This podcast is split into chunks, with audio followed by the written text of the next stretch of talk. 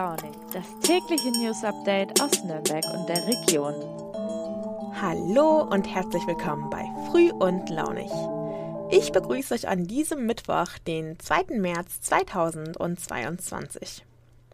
Ich habe wieder einmal gemerkt, dass es wirklich so viele Themen gibt und manchmal verliere ich mich auch in dieser riesigen Auswahl.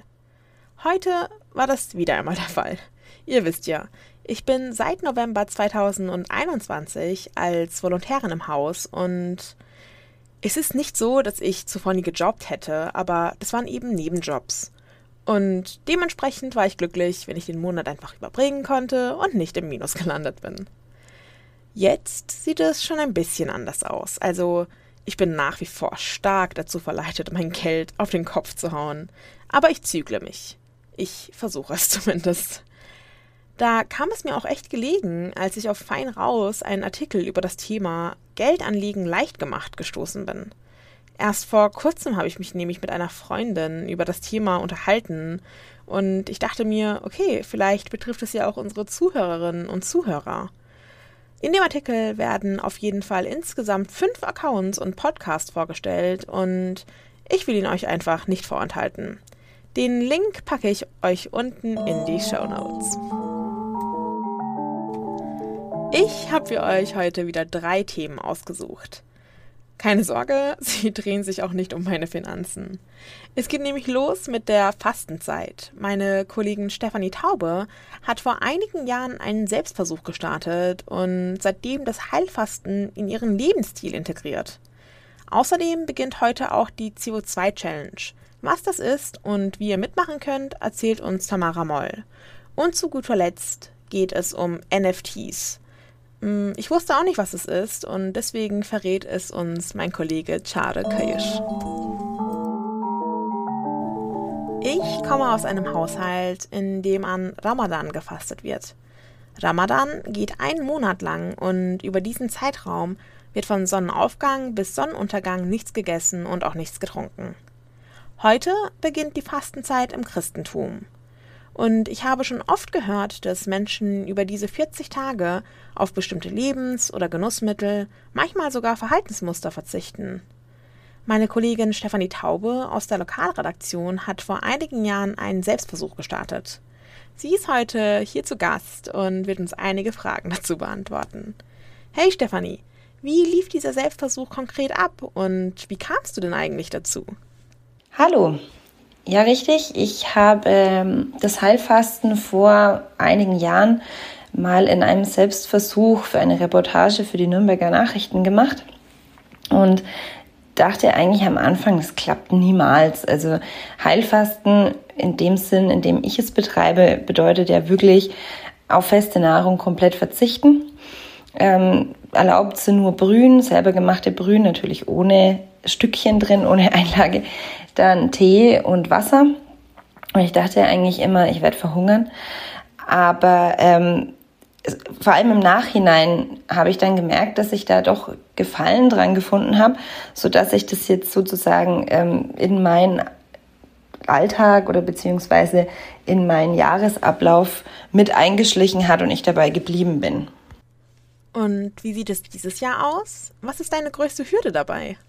Ja, ich äh, mache natürlich auch heuer das Heilfasten, wobei ich dazu sagen muss, ich äh, mache das jetzt nicht nur an die Fastenzeit gekoppelt. Es ist grundsätzlich so, dass alles, was den Körper nachhaltig kräftigen soll oder stärken soll, das tut ja auch das Heilfasten im Sinne von Reinigung, sollte man regelmäßiger betreiben. Also es führt sicherlich nicht zum Ziel, wenn man jetzt sagt, ich mache das jetzt einmal im Jahr für eine Woche oder so, sondern ich mache das so alle zwei, drei Monate und dann auch für sieben bis auch manchmal 14 Tage, je nachdem, wie ich mich dabei fühle.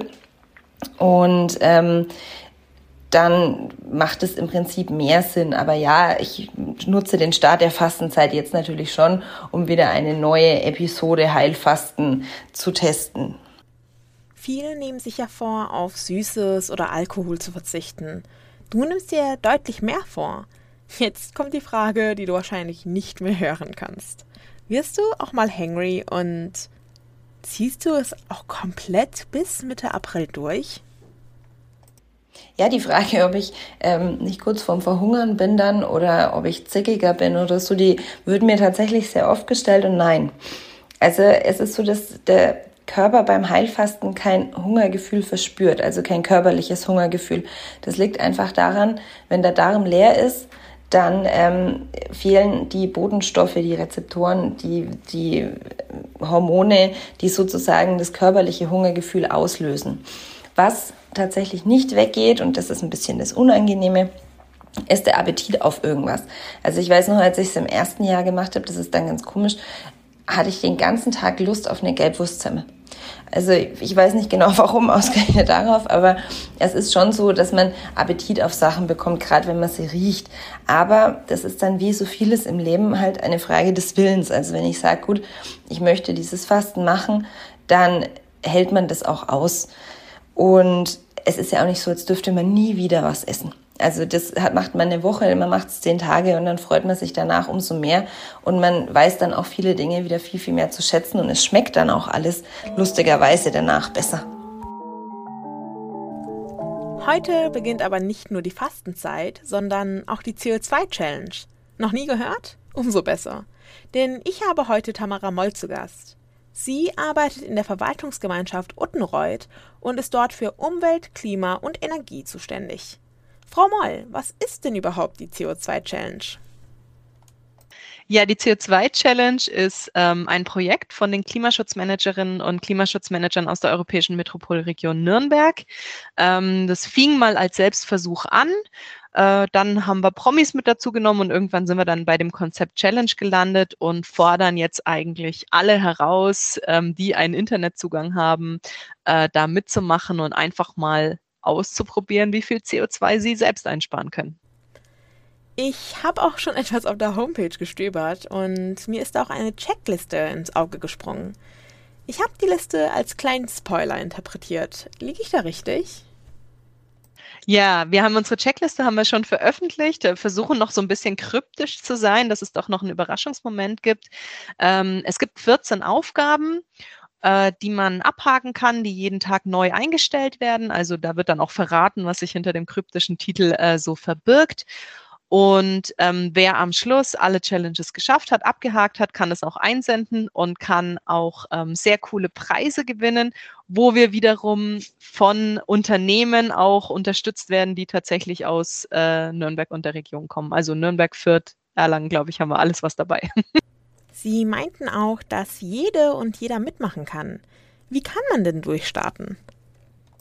Also mitmachen kann tatsächlich jeder, der einen Internetanschluss hat oder ähm, einen guten Freund, eine gute Freundin, die es äh, ihm oder ihr weiterleitet. Nein, also die Challenges werden jeden Morgen auf der Website äh, veröffentlicht und außerdem auch über die Social-Media-Kanäle von der Europäischen Metropolregion Nürnberg. Und ähm, ja, angesprochen wird eigentlich jeder von uns, jeder, der Lust hat mitzumachen, jeder, der Lust hat, es einfach mal auszuprobieren oder sich mal wieder ein bisschen selber dran zu erinnern, dass er an der einen oder anderen Stellschraube nochmal drehen könnte. Und noch eine persönliche Frage. Auf der Checkliste habe ich auch das Handy wiedergefunden. Wird es so sein, dass wir an einem Tag auch unser geliebtes Handy zur Seite legen müssen? Äh, ich glaube, ich verrate nicht zu viel, wenn ich sage, das ist eine der Aufgaben, die äh, für mich jedes Jahr wieder äh, sehr schwierig ist. Ähm, es egal bei welcher Aufgabe, es muss nicht ein kompletter Verzicht sein. Es ist aber immer ein bisschen bewusster Umgang damit. Und auch bei unserem Smartphone-Konsum sollten wir halt einfach nie vergessen, wie viel Energie das verbraucht, dass wir da immer mobil sind. Also wie viel Energie da eigentlich dahinter steckt. Und das ist mehr der Gedanke. Also ja, eh, für mich auch dieses Jahr wieder, glaube ich, die größte Herausforderung. Vielen Dank, Frau Moll. Ich werde auf jeden Fall einen Blick auf die Challenge werfen und ihr findet sie auch unten in den Show Notes. Über mein letztes Thema heute kann ich euch gar nicht so viel erzählen und genau deshalb habe ich es mir auch ausgesucht. Ich möchte mich nämlich selbst darüber informieren, was NFTs sind. Mein Kollege Chare aus der Fein Raus Redaktion hat sich schlau gemacht. Schade, ich habe gelesen, dass Justin Bieber ein NFT für 1,3 Millionen Dollar gekauft hat. Für was hat er denn jetzt so viel Geld rausgehauen? NFT steht für Non-Fungible Token, was so viel wie nicht ersetzbare oder nicht austauschbare Werteinheit bedeutet. NFTs sind nämlich individuell und einzigartig und über die Blockchain ist das auch verankert. Ein kleines Gegenbeispiel. Wenn ich einen 5-Euro-Schein habe und du hast auch einen 5-Euro-Schein, wir tauschen den, ist der immer noch für beide 5 Euro wert. Aber das trifft eben bei NFTs nicht zu, da NFTs ihren eigenen Wert haben. Da NFTs eben so einzigartig sind, eignen sie sich auch besonders gut zur Darstellung von Vermögensgegenständen wie Sammlerstücken oder anderen Unikaten. Und ein NFT kann eben alles sein, was man digital speichern kann. Dazu gehören Bilder, Musikstücke oder eben auch äh, Sammelkarten, Daraus kann man alles an NFT erstellen. Und das momentan berühmteste oder das meistgehypteste NFT ist wahrscheinlich der, dieses digitale Bild von den Machern Board Ape Yacht Club, wo man einen Affen sieht, der gelangweilt ist. Und warum werden sie jetzt so gehypt? Ähm, der Grund, warum die NFTs so gehypt sind im Moment, liegt einfach daran, dass einfach so viel medial darüber berichtet wird, beziehungsweise haben sich einfach die größten Persönlichkeiten der Welt ein NFT geholt, das dann irgendwie als Twitter-Profil eingespeichert, um zu zeigen, dass die es auch haben. Manche haben sich NFTs gekauft, um ein Paar zu spielen in dieser, in Anführungszeichen, Kunstrevolution. Andere wiederum haben sich ein NFT gekauft, einfach nur als Statussymbol, um damit anzugeben. Das ist wie die Rolex beim Deutschrapper. Weil wer sich ein bisschen mit NFTs auskennt, weiß, diese berühmten NFTs, vor allem diese CryptoPunks oder diese Board Ape, Board Ape NFTs, die kosten die kosten teilweise sechs, siebenstellig. Und weil die eben auch so begehrt sind, geht halt auch der Preis so noch ein bisschen nach oben. Und jeder will die halt haben. Du schreibst in deinem Artikel auch, dass die digitalen Bildchen viel Kritik erhalten. Was hat es denn damit auf sich? Es gibt viele Kritikpunkte an NFTs, aber ich glaube, der größte ist die Umweltschädlichkeit einfach. Und zwar die berühmtesten NFTs laufen ja über die Ethereum -Block Blockchain. Sprich, man muss die mit Ethereum kaufen. Und eine einzige Transaktion auf dieser Ethereum Blockchain verbraucht ungefähr 200 Kilowattstunden. Zum Vergleich, der durchschnittliche Stromverbrauch eines Zwei-Personen-Haushalts im Monat beträgt schon allein 200 Kilowattstunden. Sprich, du verbrauchst ungefähr einen Strom von zwei Personen im Monat nur durch den Kauf eines NFTs. Ich glaube, das ist somit einer der größten Kritikpunkte an der ganzen Sache. So, genug Information für heute. Damit sind wir auch schon am Ende angekommen. Ich hoffe sehr, dass euch die Folge Spaß gemacht hat und mir war es auf jeden Fall eine sehr große Freude. Bleibt neugierig. Morgen geht es dann mit neuen und interessanten Themen weiter. Macht's gut, eure Hitchran.